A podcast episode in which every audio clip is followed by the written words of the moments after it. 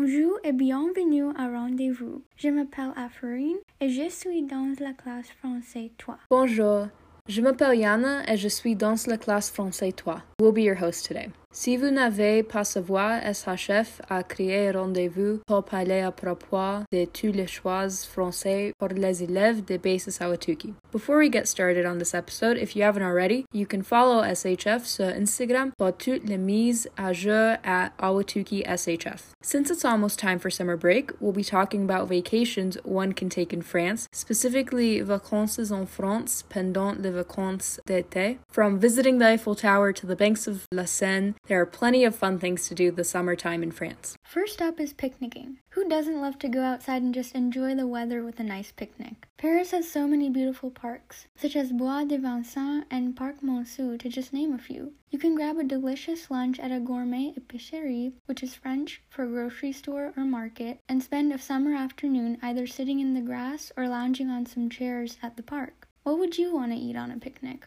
And speaking of France's beautiful parks, there are some really cool activities you can do there besides picnicking. Classique au Vert is Paris's leading outdoor music festival that happens from August to September and is held in Parc Floral, dans les Bois de Vincennes. World class musicians perform 14 concerts that can be enjoyed while seated on the pavilion or relaxing on the lawn. Each weekend of the music festival has its own theme, ranging from Douce France, Mediterraneano, or Si tu vas à Rio. For 6 euros, you can purchase an all day admission to the park and festival. Another great activity you can do while in France is catch an outdoor movie at Cinema en Plein Air. This festival is a time honored tradition and occurs every year between July 22nd and August 23rd. The city's largest movie screen is located on the lawn of Parc de la Ville and is a wonderful place for a picnic with a movie. Films usually start at around 8:30 p.m. and admissions are free unless you want to rent a deck or a blanket, in which case you have to pay 7 euros.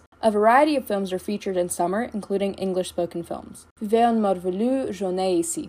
Une autre activité morvelue à faire à Paris est la visite de nombreux marchés aux puces. Le plus légendaire de ces marchés aux puces est peut-être le puce de Saint-Ouen. Ce marché existe depuis 151 et toujours une attraction populaire aujourd'hui. Il y a toutes sortes de trésors pour tous les budgets. Each neighborhood hosts their own flea market each year, so there are a wide variety of choices to choose from. This is a wonderful choice for anyone who wants to explore the hidden treasures of France and enjoys unique objects that cannot be found anywhere else. It is also a great opportunity to explore the scenery and spend some time with your family and friends. Connaissez-vous le nom de la rivière qui traverse la centre de la France? C'est vrai, la Seine et ses fleuves et ses bois en bateau de croisière. Il y a beaucoup de bateaux à choisir et lorsque vous en trouvez un que vous aimez, préparez-vous à profiter d'une promenade en bateau relaxant de 6 heures. Une autre option est le bateau bus, qui est un bateau taxi qui fonctionne 7 jours par semaine. Pour 17 euros par jour, vous pouvez monter et descendre de ces taxis toute la journée. Vous pourrez voir de près de nombreux monuments et ponts de Paris, tels que le Louvre, la Tour Eiffel, le musée d'Orsay, Champs-Élysées, Saint-Germain-des-Prés et le Jardin des Plantes. And if you're the kind of person who enjoys learning about different cultures and art, you can visit the Palace of Versailles for French culture. Not only is Versailles a historical monument with lots to admire about it, but each summer it has a major international artist create works of art to be put around the chateau's gardens. An event called Grandes Eaux Nocturnes also takes place at Versailles and includes a nighttime spectacle of lights, color, and fireworks that extends throughout the summer. For more art, there's also the Quartier d'Été, the biggest summer arts festival in Paris, which assembles an exciting lineup of prestigious international artists. It features dance, music, theater, art exhibitions, and more, and is definitely worth checking out. Pour tous ceux qui s'intéressent à la cuisine parisienne, visitez le marché fermier en muscle. Pendant l'été, il y a des produits frais et biologiques sur divers marchés de la ville. Le meilleur marché bio se situant aux extrémités opposées de la ville, ouvert depuis 1989. Le marché Rasper à Saint-Germain la référence en um bio mais le marché de Batignolles, coloré est aussi un choix fabuleux dans son quartier tout aussi merveilleux. Both markets have a variety of fabulous food that is highly regarded among all people. These farmer markets are a great way to expand your taste and try new things.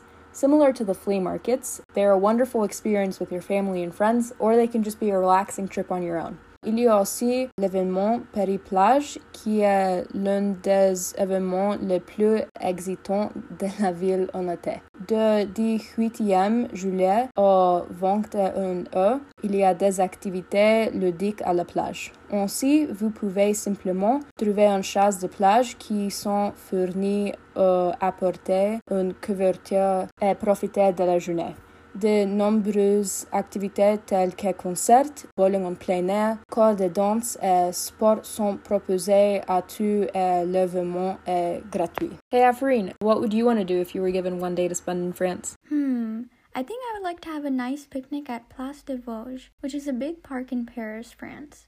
It would be a simple yet exciting way to enjoy the outdoors in France. J'aimerais aussi en apprendre un peu sur la culture et l'art français. Donc, je voudrais aussi visiter Versailles. What about you, Yana? Yeah, I think I would definitely want to cruise on the Seine. I think it'd be a great relaxing way to see Paris's beautiful monuments and bridges. Then, after taking the boat tour, I'd probably go explore these places up close and become more familiar with Paris's beautiful scenery. And then I think I would also really like to go to an amusement park in Paris, probably Jardin d'Acclimatation, uh, Adventure Fantastique. I just really enjoy amusement parks and I've heard great things about the ones in Paris. Alors, merci beaucoup pour écouter à cet épisode. We hope you enjoy learning about all the cool things you can do in France for les vacances. From picnicking to a simple farmer's market to a fancy cruise on La Seine, France has got you covered with plenty of things to do. D'accord. We hope to see you at the next rendezvous.